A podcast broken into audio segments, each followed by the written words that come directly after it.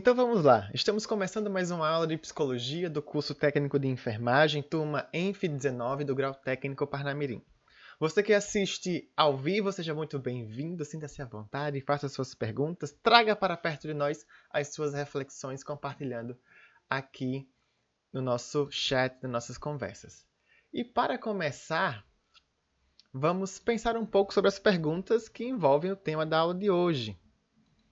Que hoje nossa aula fala sobre morte e o morrer e o impacto que tudo isso traz para nós, profissionais de saúde. E eu criei esse, esse, esse eu chamo de atividade de experimentação, porque nos leva a experimentar estados de reflexão e pensamento que normalmente nós não acessamos. E eu já havia perguntado aqui, né, como é que foi para você responder, entrar em contato com essas perguntas, e o João comentou, né, João Danilo. Fácil de responder, Marlene, faz refletir, né? Ana Júlia, fiquei bem reflexiva respondendo elas. Coisa boa! É isso o principal mote, a principal motivação dessa atividade inicial para entrarmos no assunto de hoje. Dentre essas, né, quando a gente começa a pensar, bom, né, não sabe se gostou, né, Luana? Mas que bom que você conseguiu pelo menos respondê-las um pouco. Porque o que elas, a, a, a, os resultados dessas perguntas são assuntos muito importantes da nossa forma de estar no mundo, enquanto seu lobo não vem, que nesse caso é a morte. Eu gosto particularmente dessa pergunta inicial. O que você deixou de ser quando cresceu? Sem a resposta de ser pequeno, o que é que vocês responderam? O que é que você deixou de ser quando cresceu? O que é que você. Olha aí a opinião da minha família, Eduarda, ingênua, irresponsável, inocente, esperançosa. Nossa, esse, esse é triste, deixar de ser esperançosa, bobinha. É, eu sou boba até hoje, Lívia. É, isso tudo são aspectos interessantes deixa de esperar muito das pessoas, inocente. Ok. E quando nós vamos pensando sobre o que é que nós deixamos quando crescer, nós estamos falando exatamente sobre é, de um deixar pelo caminho. Quando nós deixamos pelo caminho qualquer coisa, nós a enterramos de certa forma. Nós a deixamos é, de lado, nós a deixamos para trás, né? E quando nós deixamos algumas coisas para trás, outras vêm em conjunto, né? Com, o que cresceu junto com você? O que, que aumentou junto com você? E isso vai nos, nos fazendo perceber o que é que aumentou, o que é que expandiu durante é, o seu crescimento, o seu desenvolvimento, né, que envolve o crescimento. E isso tudo vai caminhando nessas perguntas que vão, elas começam de um nível de profundidade superficial e vão até um nível de profundidade mais acentuado. Né? Quanto mais se aproxima do final desta folha, mais reflexiva é a, é a tendência da pergunta. Isso convida a pensar nos seus dias de hoje. Você tem feito o que gosta? E melhor, você gosta do que tem feito? Pois isso nos ajuda a pensar exatamente o que andas fazendo da tua vida. Cadê? Qual é a outra? Essa daqui. Essa aqui eu acho fantástico. Como anda o seu tempo? Sob controle ou te controlando. Hoje em dia nós somos refém dessa reflexão de que tempo é dinheiro. Mas será que tempo é dinheiro? Ou tempo é aprendizado, tempo é contato? Eu ainda não vi nenhum banco de tempo. Só banco de dinheiro. Porque se, se tempo fosse dinheiro, já havia um banco para trocar esse dinheiro. Você fica lá sentado tantas horas e recebe tantos reais. Mas por enquanto isso não acontece. E essas perguntas, meus caros alunos, nos ajudam a descolar a nossa realidade a partir de uma reflexão individual, mas que ao mesmo tempo é coletiva, e principalmente para pensar o que preenche os seus dias. O que é que está acontecendo? O que é que preenche seus dias? Qual é o seu ikigai? Ikigai é uma reflexão sobre uma, é, é de uma origem oriental, japonesa, ou é chinesa, nunca lembro, mas que fala sobre o seu motivo de acordar de manhã. Não conseguiu, Ana? Interessante. O que preenche seus dias? Qual é o seu ikigai? Qual é o seu motivo de acordar pela manhã?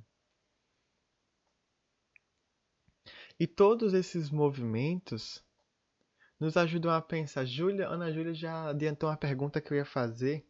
Teve alguma pergunta dessas que vocês não conseguiram responder, ou que você ficou muito tempo, ou qual que você mais gostou e por quê? Comenta aí no chat para a gente ter acesso a essa informação. Vencer na vida, a família, cuidar da família, ok, são os ikigais. Né? Eu vou mandar um livro para vocês depois lá no grupo. Quem quiser dar uma lida, que é bem legal sobre essa, essa filosofia. Diga, Lívia.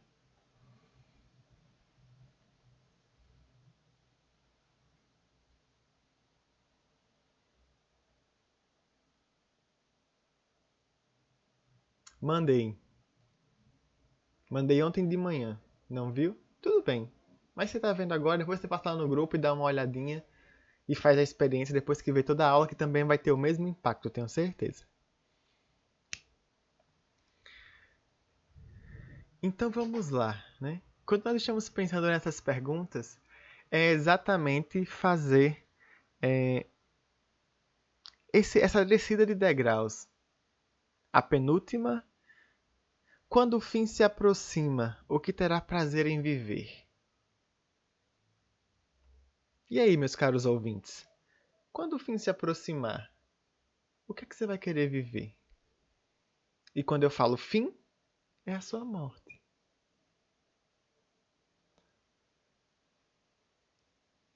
Será que ele já está, Rafaela? Não sei. Espero que sim. Viajar o resto dos anos, mas se seu fim for depois da aula, Daiane.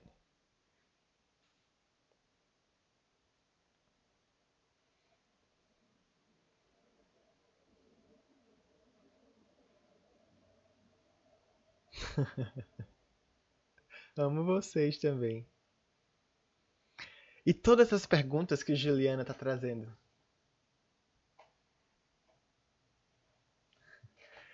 E todas essas perguntas são exatamente proposições para ajudar a pensar o tema da nossa aula de hoje, que é a morte e o morrer, conversando sobre este aspecto da vida. Quando nós pensamos que a morte é presente ou faz parte da nossa realidade, nós sempre associamos que ela não não é parte do todo. Ela é uma coisa que acontece depois que tudo acaba. Só que a morte, ela faz parte desse movimento, que é o movimento da existência. Quando nós conversamos sobre morte, quando nós conversamos sobre morrer, nós estamos falando sobre uma característica que é consecutiva, é consequência para todos nós. E aí eu pergunto com esta imagem que está na sua tela: O que é morte para você? Coloca aí no chat. O que é, que é a morte? O que é que ela significa? Adicionar Jesus? O fim, a ausência de vida, João, a perda. é deixar esse mundo para trás, ciclo vital encerrado, o começo, disse Eduarda. Como é que seria esse esse Falem mais. O que é que o que é que a morte quando você escuta essa palavra, essas para Eduardo o começo já falou, o ciclo que acaba para iniciar outro, disse Lívia. Quando vocês escutam essa palavra morte, é isso que é a primeira coisa que vem ou isso é a segunda coisa? Assim, qual é a primeira? A primeira assim, você fala morte e tum, vem na sua cabeça assim a imagem, o desenho, né? Juliana diz que é tão horrível, o descanso eterno, o fim. Lívia, eu odeio falar sobre morte, tristeza. Nós vamos falar muito sobre ela hoje.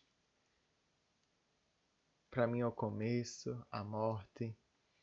Ok. E uma, e uma questão: caso alguém veja a minha vizinha morta,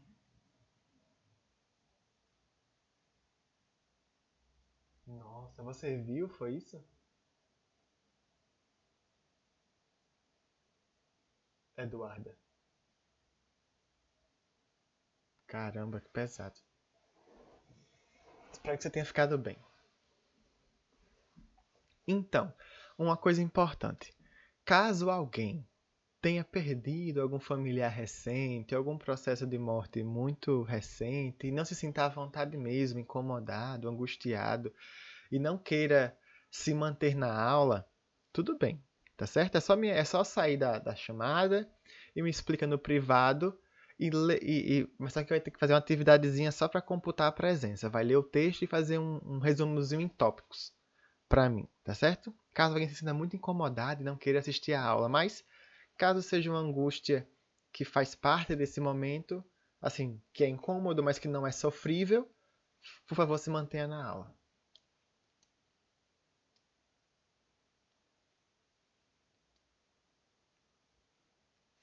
Sim. Fala de uma perca recente, tá bom? Então vamos lá. Tudo que vocês trouxeram são fazem parte desse contexto, desse ciclo que nós estamos vivendo atualmente com a pandemia e desde sempre com a nossa existência, né? E a morte, ela perpassa por vários significados e por todos esses elementos que vocês estão trazendo, trouxeram e vão trazer durante a aula. Principalmente o aspecto da relação com esse tema, que vocês também já trazem nessa fala sobre como é difícil, o quanto é angustiante, desesperador, que é preciso ter maturidade, né? Que isso tudo faz mexer conosco. E quando nós vamos pensando no que é a morte, no que se faz a morte, é exatamente várias perguntas se colocam, né? Quando nós estamos pensando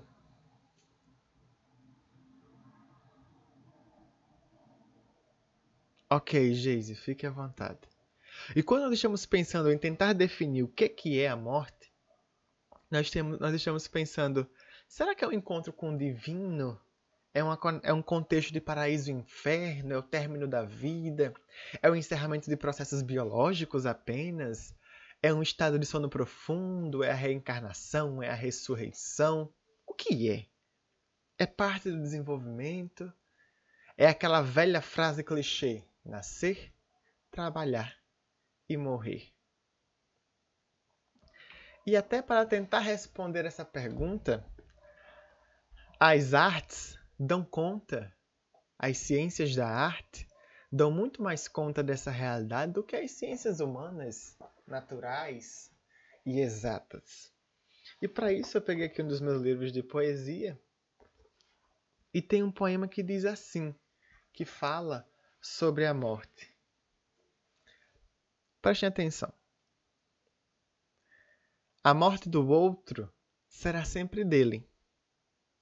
Resta-nos, às vezes, ansiedade, um sofrer e apreensão.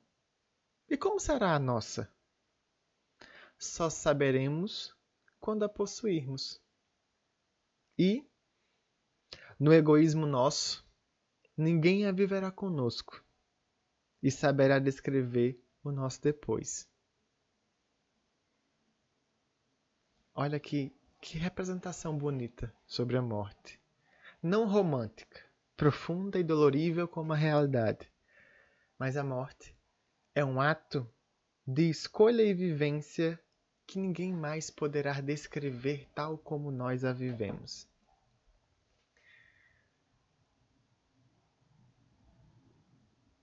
E tudo isso envolve essas perguntas que são perpassadas por respostas que têm como base nossas crenças, nossa cultura, nossa forma de ver o mundo, em especial o, o nosso modo de estar conectado com as pessoas e com tudo que elas trazem.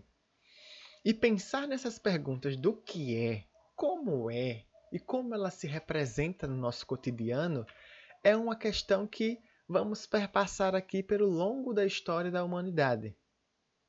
Para falar sobre morte, nós precisamos falar sobre o homem. E o homem, desde sempre, ele quis ter o controle das variáveis que o cercavam. E o que é que isso quer dizer, professor? O controle das variáveis que o cercavam. Quer dizer que o homem sempre esteve dentro dessa preocupação em saber esse som, como é que eu chamo? O som do vento, por exemplo. Ah, é o deus do vento. E esse raio é o deus do raio. E a água violenta do mar é o deus do mar. Ou seja, o homem sempre quis estabelecer nomes, identificações, dar a A o que é de A, dar a B o que é de B.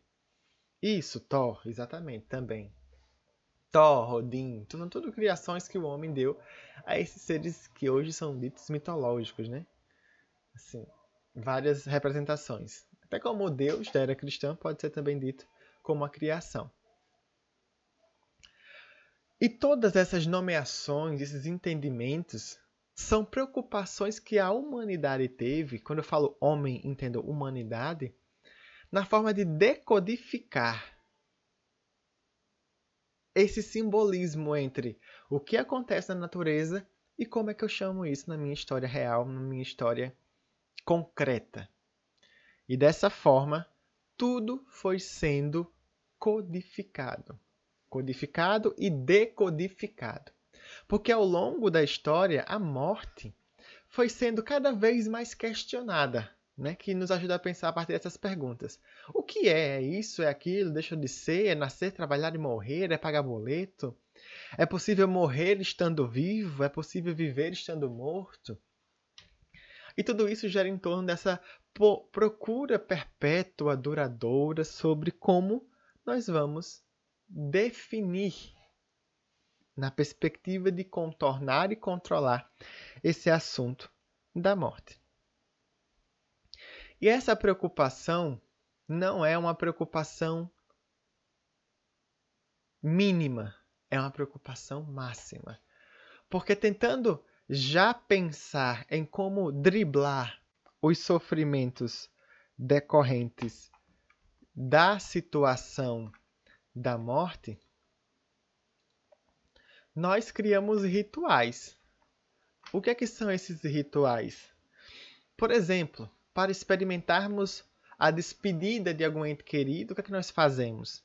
Nós é, fazemos o velório 24 horas, ou assim, ou as horas possíveis, né? Porque, por exemplo, enterros Covid não tem funeral, velório. Não, funeral tem, só não tem velório. Velar o corpo, né? Eu acho muito engraçado que enterro sempre tem boas histórias. Você vai enterrar alguém, aí vem aquela. Os conhecidos, a família se junta tudo. Aí sempre tem um cafezinho com creme crack ou, ou os dois, né? Chá e café com creme crack. E, e é muito legal que as calçadas ficam cheias de pessoas que estão contando histórias. Histórias boas, engraçadas, momentos tensos. Ou seja, a morte também é um momento de partilha E isso é um ritual, é um rito, é uma coisa que nós, nós fazemos exatamente nesses momentos. e quando isso acontece, isso nos ajuda a pensar o quanto de códigos e ritos nós estabelecemos para os momentos que nós não compreendemos bem. A morte é um deles, usar preto, não ir para a festa logo depois do, da, da morte de alguém, Olha aí, Jordana já experimentou, já viu como é que é o fundo do caixão com muita proximidade. O fundo de fora, né? De dentro não. E tudo isso, por exemplo, momentos de que, que marcam é, a nossa história como transições, que a partir de codificações de ritos e rituais. Um exemplo disso é o é, a festa do, de formatura, seja de qual série for, da, do ABC, da, do ensino fundamental para o ensino médio, da formatura da faculdade. Hum. Seja lá como for, tudo isso vai. É, a, a, o baile de 15 anos, o casamento, tudo isso são formas de codificar, ou seja, são formas de é, vamos dizer assim, nos, aj nos ajudar a passar melhor por essas situações. E Alessandra comenta: No velório do meu tio deu crise de riso em todo mundo, porque antes de morrer ele falou que não queria ninguém chorando. Exato. E todas essas experiências nos ajudam a pensar um ponto muito importante que é o primeiro tópico desse slide que está na sua tela. Apenas o homem concebe a morte antes que ela aconteça. Já pararam para prestar atenção nisso? O homem é apenas, ou melhor, o homem é o único que consegue conceber a morte antes de sua apresentação. Como assim, professor? Não estou a te compreender. Deixa eu te explicar. Quando nós estamos falando em antecipação da morte, não quer dizer que eu morro e depois eu volto. Não, não é isso. A antecipação como uma flexão tempo filosófica, vamos dizer assim. Sabe essa angústia que vocês falaram desse incômodo do tema morte? Ah, eu fico angustiado só em falar, é, me dá uma gastura, me dá um negócio. Então, quando nós estamos falando de antecipar, antecipar, desculpe, nós somos o único ser que consegue estabelecer essa relação.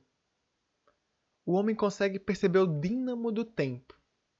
Ou seja, nós conseguimos perceber o que é passado, o que é presente, o que é futuro.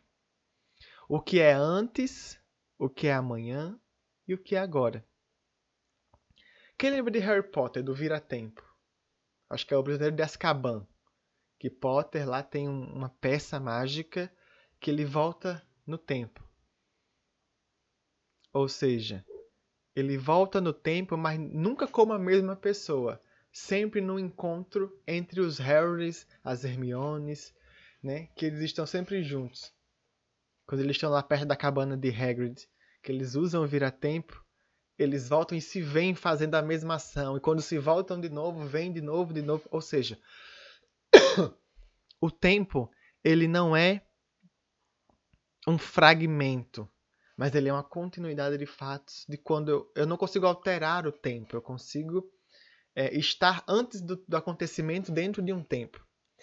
E por isso que a morte, a nós seres humanos, ela é percebida antes que eu morra. E aí eu pergunto: nós seres humanos experimentamos a morte ou morrer? Quando é que a gente, o que, é que a gente experimenta e tem consciência da morte ou do morrer? O que é que vocês acham?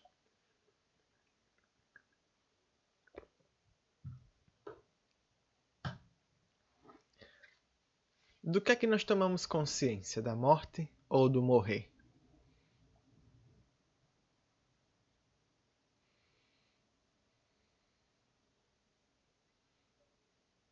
Disse da morte. Não estou entendendo da morte.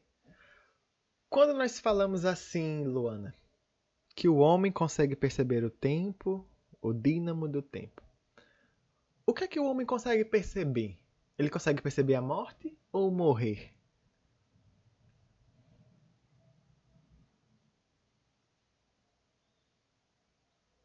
A morte, a morte está ganhando, é a morte. O homem percebe a morte.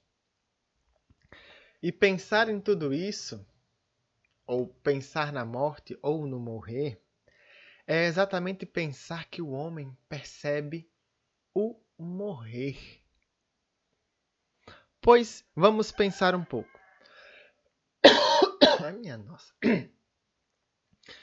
Quando a morte se instala, nós não temos mais consciência sobre ela. Nós experimentamos sempre o morrer, seja na fase terminal, seja nesse momento de agora. Nós estamos morrendo. Super, ultra, mega lento? Sim. Mas nós estamos morrendo. Ou seja, a morte, quando ela se instala, eu não consigo mais perceber a minha existência como co-participante em conjunto com a morte. Mas a morte, ela se instala e retira o, aspecto de consciente e de vivo. E quando esse movimento de abertura que o homem tem, ou seja, o que, é que significa o homem ter abertura? O homem consegue se conectar, se relacionar com tudo isso faz com que haja uma consciência ainda maior, por possuir abertura, capacidade de perceber que a cada hora eu fico mais próximo do fim. Ou seja, eu consigo conceber que eu sou transitório. Ninguém é para sempre. Mas você já parou para pensar que a gente esquece que vai morrer? Que nós esquecemos que vamos ter um fim? que do nada, quando a gente lembra, isso soa muito estranho. Nossa, eu vou morrer. Para alguns sim, outros mais, outros menos, mas quando se pensa assim, nossa, eu vou morrer. Isso tudo vai nos configurando nessa relação com a finitude. E ao passo que tudo isso acontece, isso se estabelece de uma forma belíssima nós somos um ser metafísico, ou seja, que vamos para além do físico. Nós somos um relógio que conta constantemente mais um dia, menos um dia, mais um dia, menos um dia, mais um dia, menos um dia. E que esse tempo passa para todos, mas é vivenciado relativamente diferente por cada um. E essa experiência de sofrimento nos ajuda a pensar. De sofrimento, não, desculpa. Essa experiência sobre a morte e o passar do tempo em relação a ela nos ajuda a pensar como as civilizações foram marcadas por essa pela construção da morte, em especial na relação humana, nos cotidianos, como é que a morte foi sendo construída ao longo da história. Vamos passar por alguns povos e populações que dizem, melhor, a literatura traz sobre ele a seguinte questão. Para os povos mesopotâmicos, por exemplo, a morte é algo muito importante. Foi, acredito que aos descendentes continua sendo. O que é que isso quer dizer? Que para os mesopotâmicos a morte era uma maneira mais é, detalhada, cuidadosa, onde a pessoa era enterrada ou Hum. enterrada ou colocada junto com todos os seus pertences. Na Mesopotâmia, gaveta, caixão tinha gaveta e mortalha tinha bolsa. Ou seja, porque eles entendem a morte como uma passagem total. De tudo que eu tenho aqui, vai lá para o outro mundo. Então não vai, não vai me faltar nada aqui. E nessa perspectiva, dentro das guerras, dos conflitos, os povos mesopotâmicos eram é, destruídos literalmente por essa crença. por essa vinculação. Por quê? Porque eles acreditavam que é,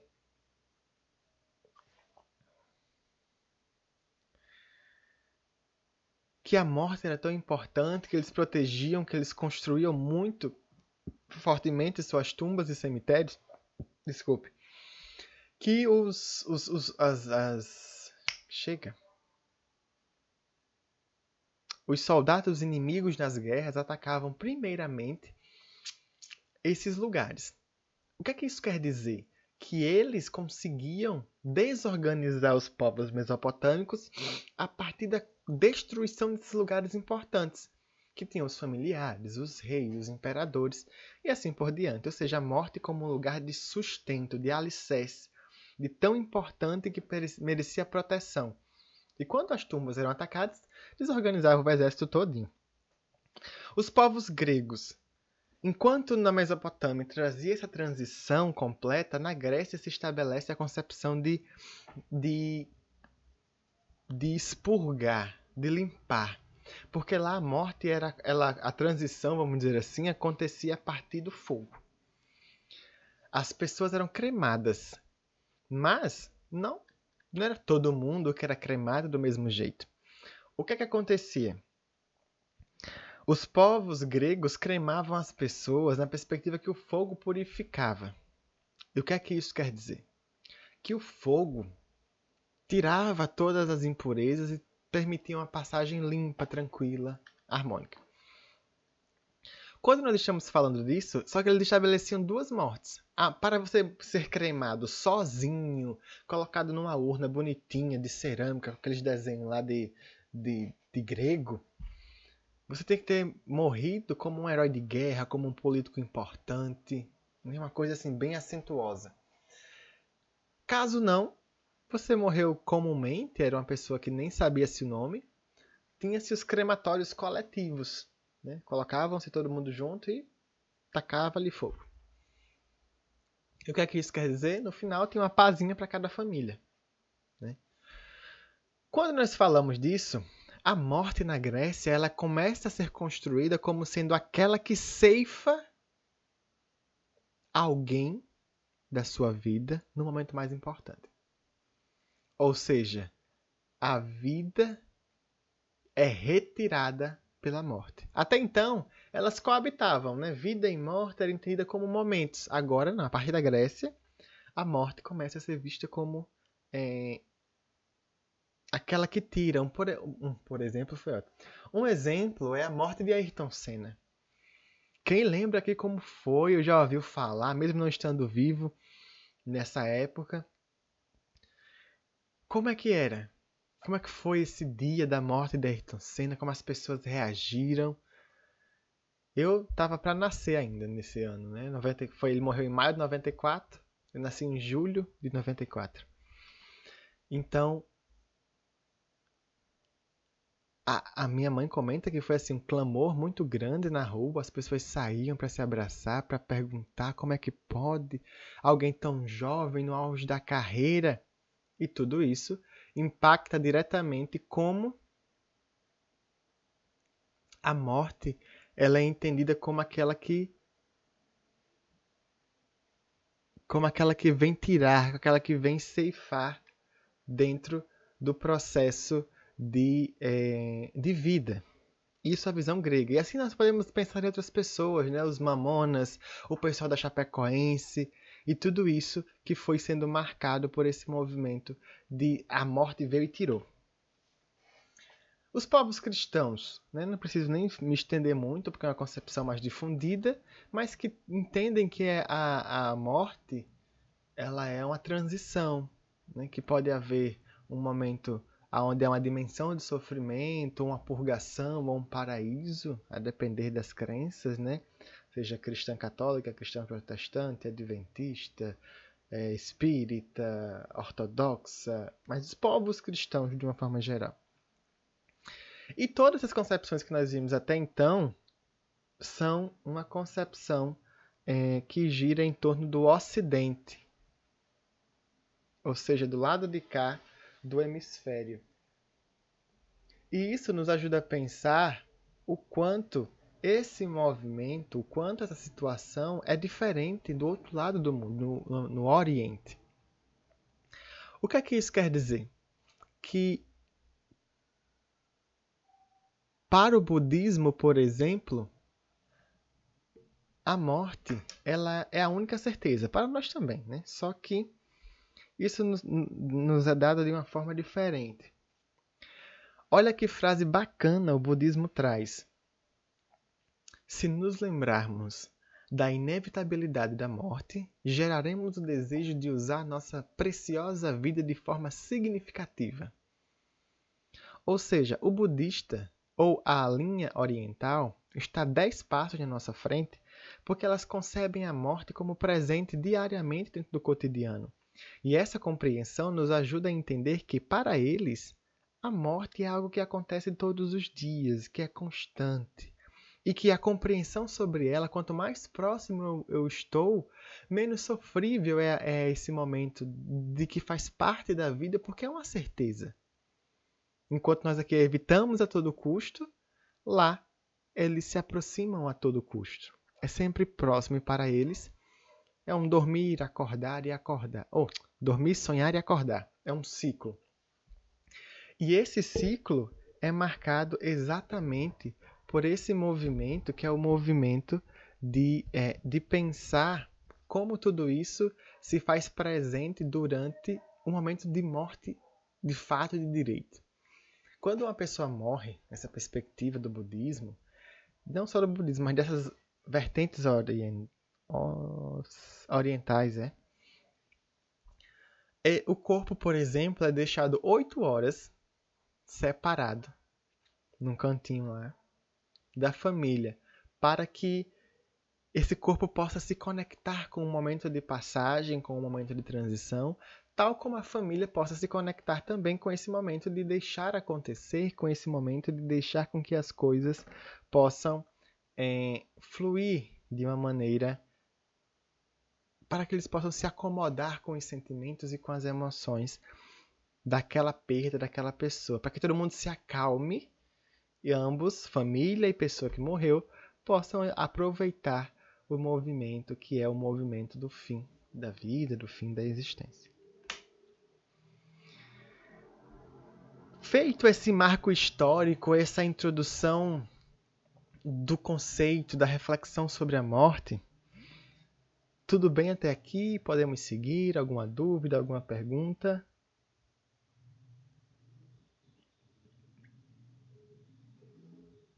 Algum comentário? Tudo ok? Então, vamos seguindo. Agora, vamos entrando no impacto. Caracas, meu fone tá incomodando aqui. Tá um chiado. Vocês estão ouvindo algum chiado? Isso, Danilo. É a intenção mesmo, viu? Que ela seja uma viagem. tá tendo. O meu microfone tá com interferência ou alguma coisa aqui. Não sei, tá. Chega, tá incomodando aqui. Por isso que eu botei só um, porque se alguém falar eu consigo ouvir ainda. Então vamos falar sobre a morte e os profissionais de saúde. Ou seja, quem está com chiado, né? Então deve ser coisa da internet. Vamos falar sobre a morte e os profissionais de saúde. O que é que isso quer dizer? Quando nós estamos falando, está em 18%. Quando nós estamos falando de morte e profissionais de saúde, nós estamos falando exatamente sobre como os profissionais estão marcados por esse movimento, que é o movimento pós-moderno, o movimento da sociedade. E o que é que isso quer dizer? A morte é algo que deve ser evitado durante todo o tempo. E enquanto profissional de saúde, isso é ainda mais é, priorizado.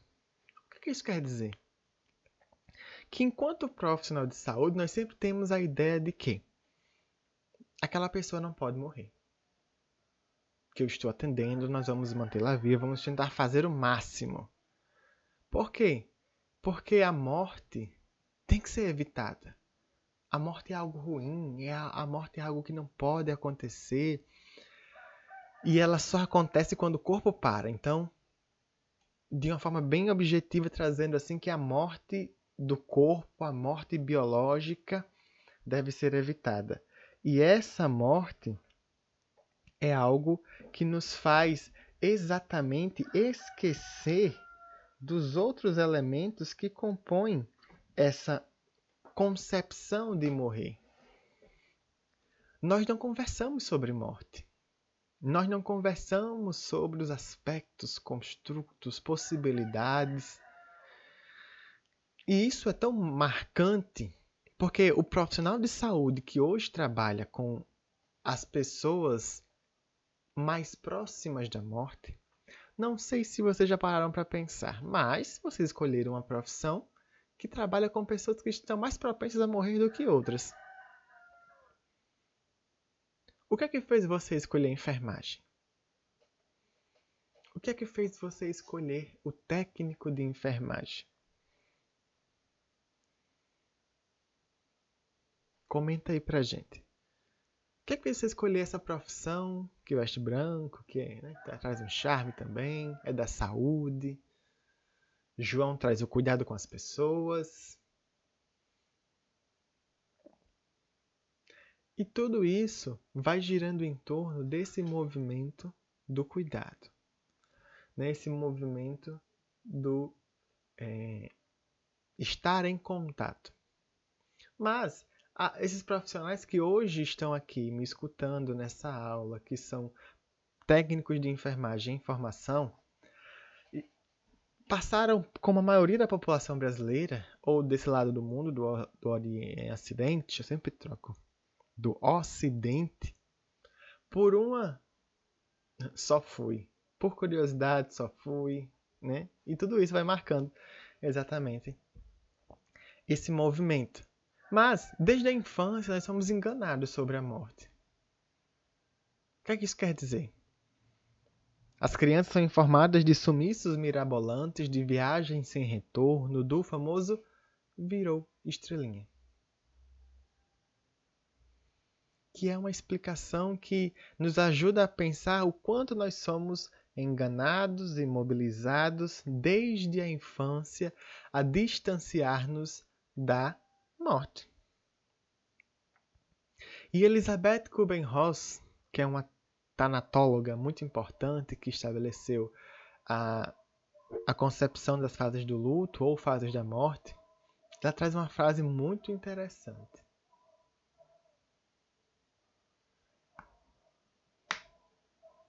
Entendi, João. Se ajudando as pessoas, a família de Elisa também é 50% área de saúde. Ou seja, temos influências para essa área.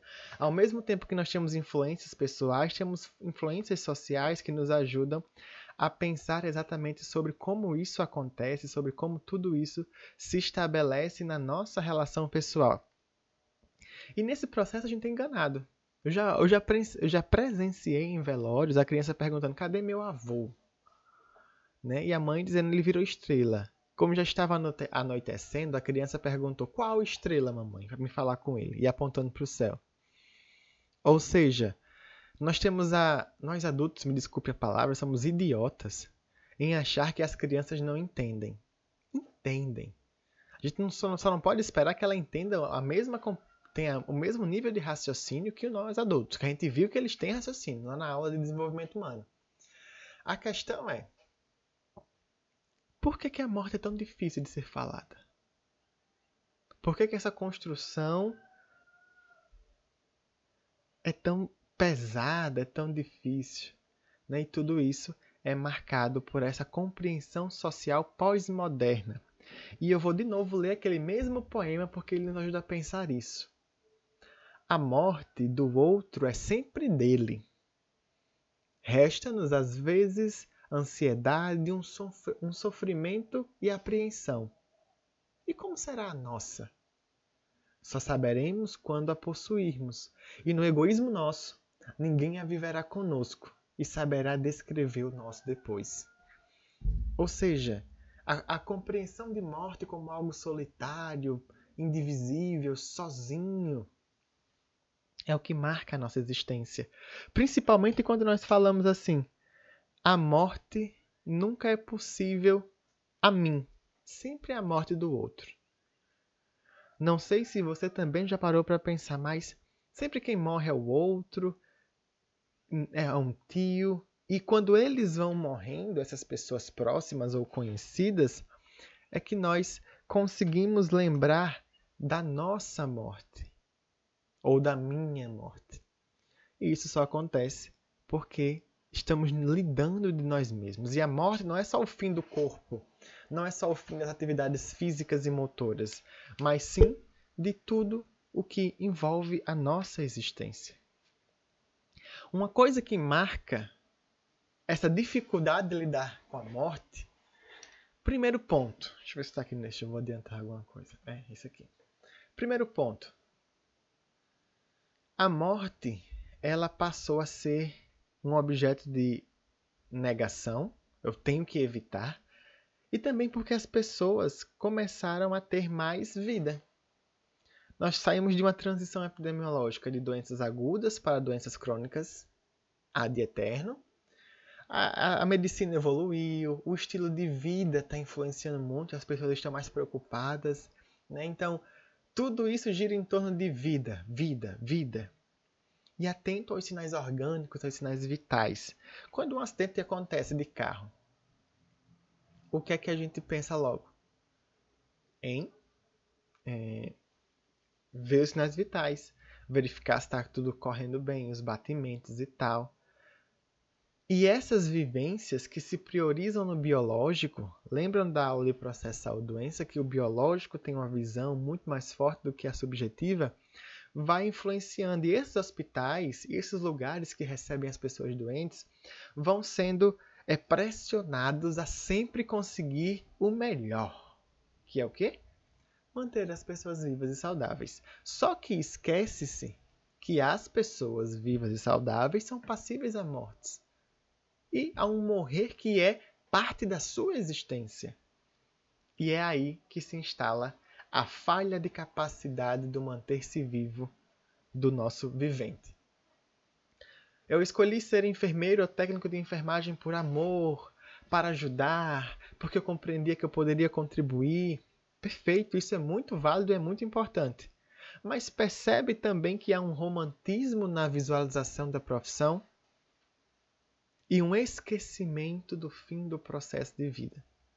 Então, quando isso acontece, a morte de um vivente, eu me compreendo como incapaz, como alguém que falha, como alguém que não consegue dar conta de uma coisa que era meu dever, que eu fiz um juramento na formatura de que eu seria o melhor possível que acaba se confundindo com conseguir sempre. E aí eu entro num processo de destruição e de desqualificação porque eu não consegui me manter dentro desse padrão. Deixa eu colocar o bicho aqui na tomada.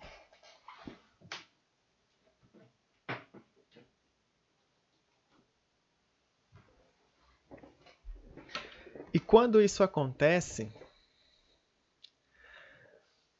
O profissional entende o quanto é tenebroso, o quanto é forte, doloroso e sofrível a morte.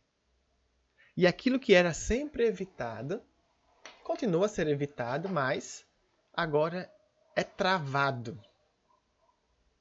E vocês, técnicos de enfermagem, são as pessoas que estão sempre mais próximas dos viventes. Estão preocupadas, estão procurando saber, estão ali fazendo decúbito, deambulação, medicamento, tudo. E vocês podem se deparar com perguntas. Quando forem informar que vai ser o exame vai ser tal hora, ou a cirurgia vai ser tal hora, sei lá, alguma coisa que você possa informar dentro dessa informação de que vai acontecer um procedimento daqui a pouco. E a pessoa perguntar: Mas você acha que eu vou sobreviver? Você acha que eu tenho chance? E isso é muito humano. E é nessa hora que toda aquela aula sobre relações interpessoais, empatia, vínculo, proximidade, afeto, é, comunicação, atendimento integral entra em jogo? Você não tem certeza.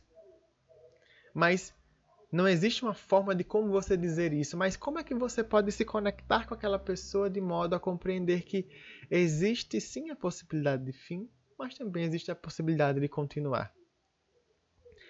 O importante é que você tenha consciência que esse tema, morte, ele é tabu.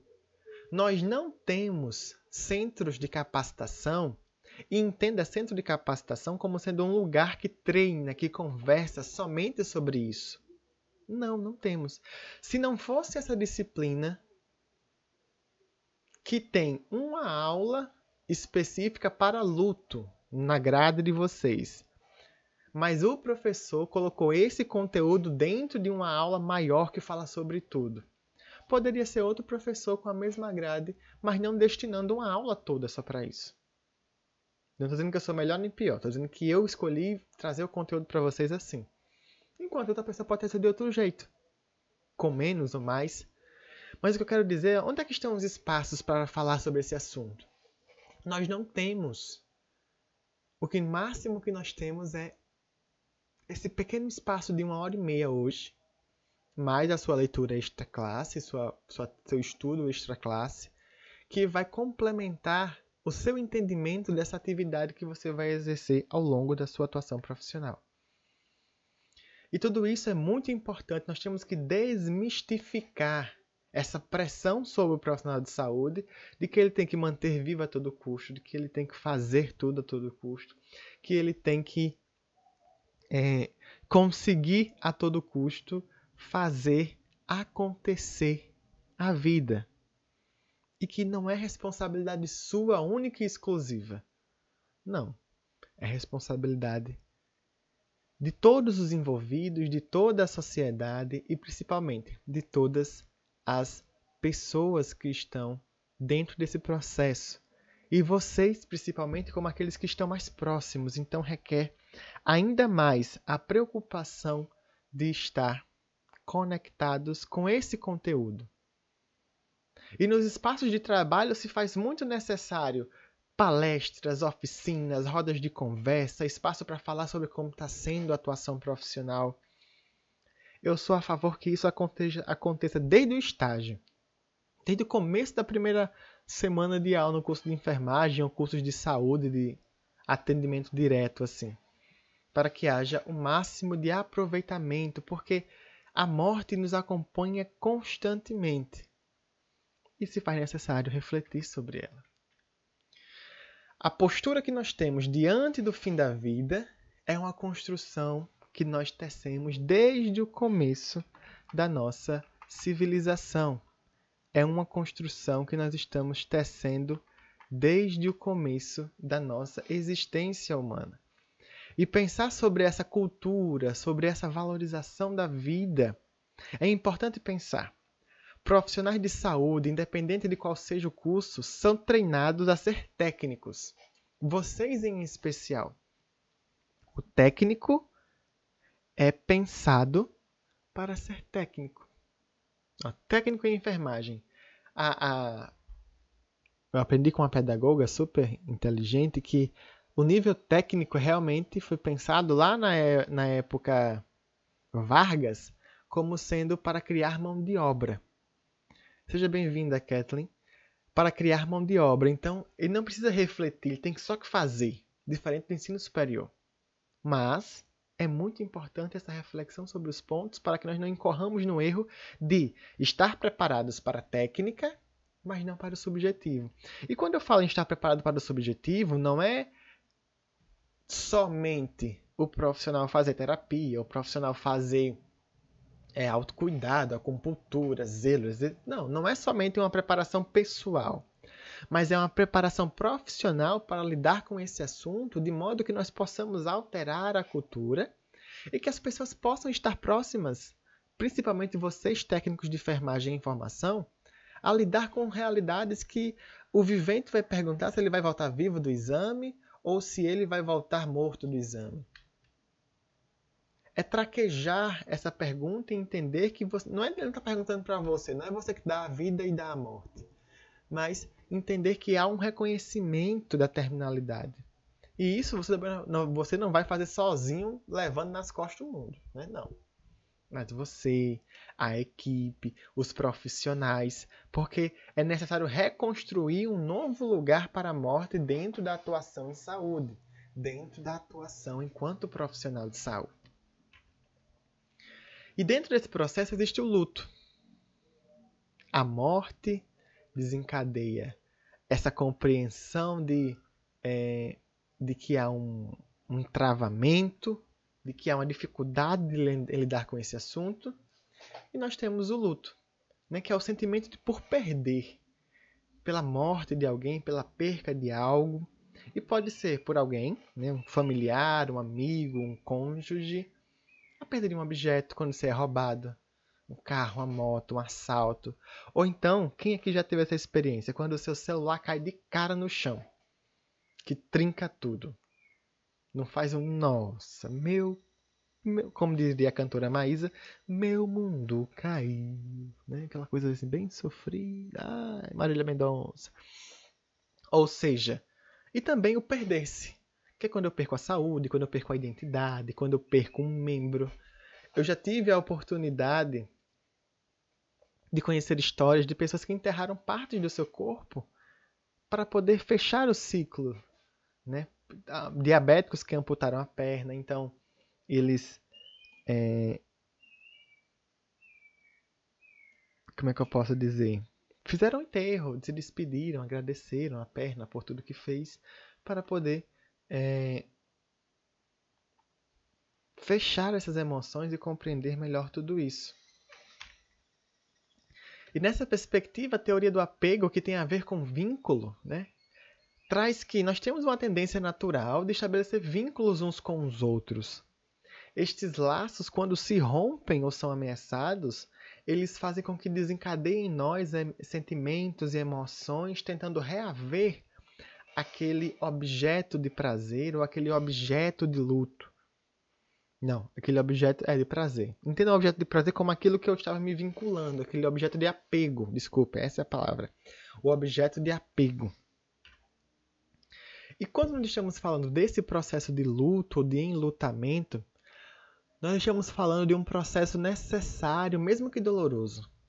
Porque o luto é a elaboração do processo de perder algo, alguém ou alguma coisa, ou a si mesmo. Após essa perda, né, o luto ele vai acontecendo e se equilibrando através de algumas tarefas aquele que fica vivo, ele vai. É, como é que eu posso dizer?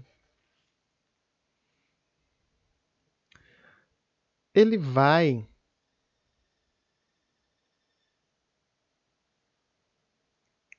Elaborando estratégias para tentar vivenciar esse luto, organizar essa perda na sua cabeça. E como é que isso acontece, professor? Existem alguns pontos importantes. O primeiro deles é uma crença forte em vida pós-morte. No sentido de que, ah, que ele não morreu, ele está em outro lugar, ele está né, vivendo uma outra vida. Guardar os pertences pessoais, manter a memória muito viva. O que é que isso quer dizer? A pessoa morreu há 10 anos, mas quando é aniversário de morte, a pessoa posta nas redes sociais como se fosse ontem muita dor, muito sofrimento, né? Não existe um tempo para um luto, não existe um tempo específico, existe um tempo oportuno. Existe um tempo é, específico para cada compreensão sobre é, o morrer, sobre a morte. E, e, tem um fato bem interessante. Aos que ficam vivos depois da morte de alguém, de alguém há também uma, uma das estratégias, vamos dizer assim, é a semelhança com outras pessoas. Ou seja, aquele que fica vivo se relaciona com pessoas muito parecidas com quem morreu. E eu tenho até um relato próximo de um amigo que encontrou uma pessoa, né, se apaixonou, era uma mulher linda, loura, parará, parará, parará. E eles, ambos psicólogos, né? Ela era viúva, ele solteiro, então foram viver o amor. Só que teve um tempo que o relacionamento começou a enganchar, como todo bom relacionamento. E ele começou a perceber um mecanismo que a gente na psicologia chama de projeção, né? Eu projeto no outro coisas que eu já vivi. E ele percebeu e trouxe para ela, como era um psicólogo, ficava tranquilo conversar sobre isso. E até então ele não tinha visto nenhuma foto do, do finado. E ele pediu para ver, conhecer, pediu que ele apresentasse, porque ele achou importante para poder entender o que estava acontecendo. Meu amigo, quando ele disse que viu a foto, ele era a cara do cara que morreu. Muito parecido. Muito, muito, muito. Diria-se que até irmãos poderiam ser. E tudo isso é uma das estratégias que é consciente. Eu estou aqui escolhendo uma pessoa igual que morreu, não. Mas é uma forma de elaborar, de organizar. E essas fases, ou essa vivência de luto, de morte, de perda, é marcada por cinco fases que Elizabeth Kubler-Ross estabelece como as cinco fases do luto, que também é conhecida como as cinco fases da morte. Mas vamos focar no luto, né? que é essa experiência de perda de saúde, de perda de que eu estou morrendo, né? Assim, o luto é esse sentimento de perder. A primeira fase é a negação é uma fase que implica na atitude de negar. Eu estou negando aqui parcialmente ou, total, ou totalmente a minha realidade ou que aquela pessoa foi-se embora. Que é que isso quer dizer? Que eu estou negando que eu estou morrendo ou estou negando que eu estou doente. É, eu estou fazendo um eufemismo, tentando amenizar a partir de atitudes defensivas, de atitudes que não são tão fortes, mas que são assim que eu me defendo, né? Não, ah, é só uma metástase, não é nada mais. Um câncer metastático e não, não é nada mais. Né? Ou seja, negar. Negar que eu estou doente, que eu estou ruim, que eu estou morrendo e assim por diante. Logo depois, ah, vale, vale destacar, essas fases estão separadas nessa ordem didaticamente. Mas a própria autora diz que no momento da experiência humana, isso acontece uma coisa em cima da outra ao mesmo tempo, tal como nós vimos na aula de integralidade. Tudo acontece num movimento intenso. A ira é um momento de raiva, é uma emoção que tenta enfrentar e destruir os obstáculos. E nesse momento, é, até as criaturas divinas, as figuras divinas vão pro cacete também. Os deuses, o Deus, os santos, os orixás, porque entra aquela reflexão. Como pode eu, tão fervoroso na minha fé, eu, tão praticante da caridade, eu, tão devoto, amante, estou aqui adoecido? Como você pode permitir? Né? E esse é o momento de raiva, uma explosão que tenta resolver. Logo depois vem a negociação. O que é, que é a negociação? Que é um momento que a pessoa tenta driblar, eita, driblar a dificuldade, perceber sua incapacidade e tentar negociar.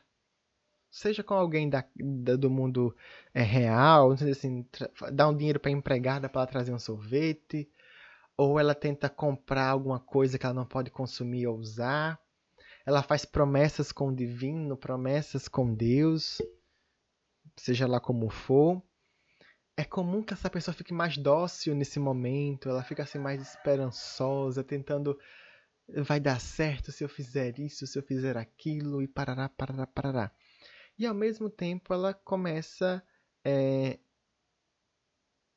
a, a, a, tentar obedecer mais algumas crenças. Se ela é católica, por exemplo, ela vai à missa todos os dias, tentando mostrar para Deus que ela está arrependida, se ela acha que foi um castigo essa doença ou essa morte de alguém e assim por diante. É negociar, entende? Lembrem de barganha, escambo, negociação. E depois vem a depressão. Entendam que a depressão não como uma doença depressão, mas como o estado de profundo é, entristecimento, onde os fatos se impõem, onde a realidade se impõe, aonde não dá mais para voltar atrás. Ou seja, a realidade está dada, o fato aconteceu, está acontecendo. E o que é que isso quer dizer? Que é uma sensação esmagadora de impotência. A pessoa vai lá no fundo do poço e se encontra exatamente com todas as teias de aranha que estão no fundo do poço. E a partir disso começa a também um, um movimento muito interessante. Ao passo que ela percebe que a realidade se impõe, ela começa a também vislumbrar umas outras possibilidades, seja para o fim desta vida, seja para esse momento é, de, de perda de alguém. Ela começa a, assentar, a poeira vai assentando. E por último, a aceitação, que não deve ser entendida como alegria, certo? A aceitação ela é um movimento que eu começo a assimilar toda a realidade. Isso, sim. Algumas pessoas conseguem, é, melhor, são muito impactadas pelas perdas e acabam adoecendo, Madeleine. Né? Mas nesse caso aqui, a depressão não é a doença, é só uma fase de um fundo, de um entristecimento profundo. E por último, a aceitação, que é essa assimilação da sensação de impotência. É, eu consigo, assim, aceitar, no sentido, não, não que eu baixo a cabeça e levo porrada, não. Mas, assim, eu consigo me conectar com essa realidade de um modo que eu a aceito. E isso, o meu humor, o meu ânimo começa a ser pensado de outra forma. Ele começa a ser aceito.